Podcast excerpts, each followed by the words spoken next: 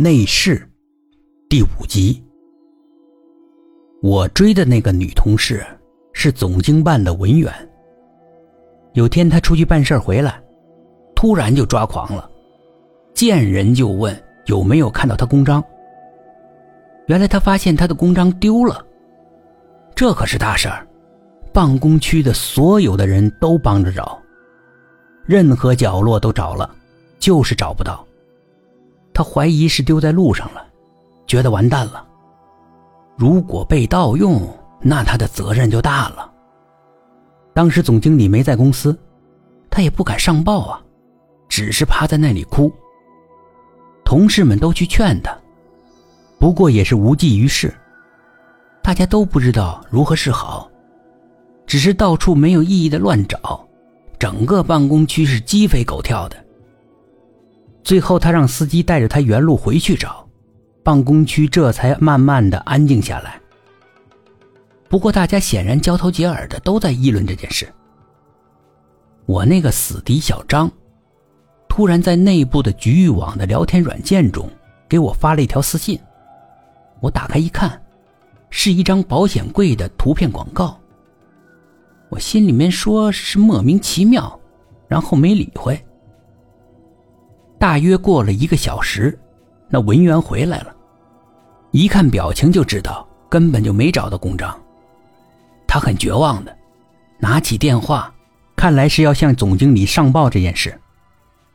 我突然灵机一动，拦住他：“保险柜你找了吗？”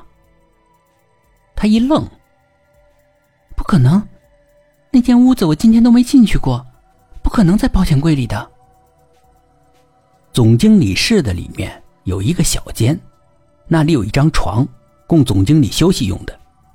另外还有一个保险柜，谁也不知道里面放了什么。钥匙只有这个文员有，密码也只有他一个人知道。你去看看嘛，说不定在里面呢。他瞪了我一眼，不过还是去开了休息室的门，进去查看了。没几分钟后，他举着公章出来了，给我看。哇，哎呀，真的在里面！你怎么知道的？啊，哦，吓死我了！哎，你怎么知道的？啊！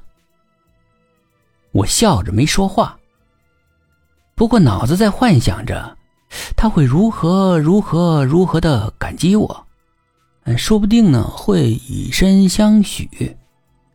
然后呢？呃，生女孩应该叫什么凤？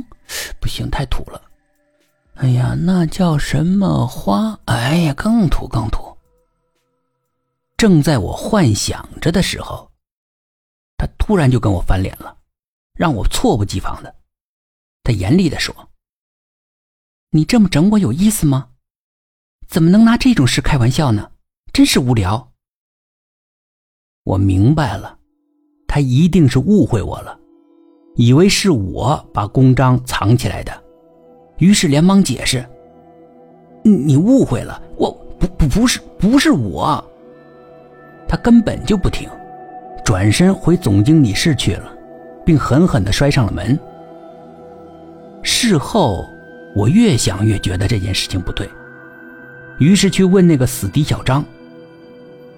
你发给我的保险箱的图片是什么意思？他只是淡淡的说：“发错了。”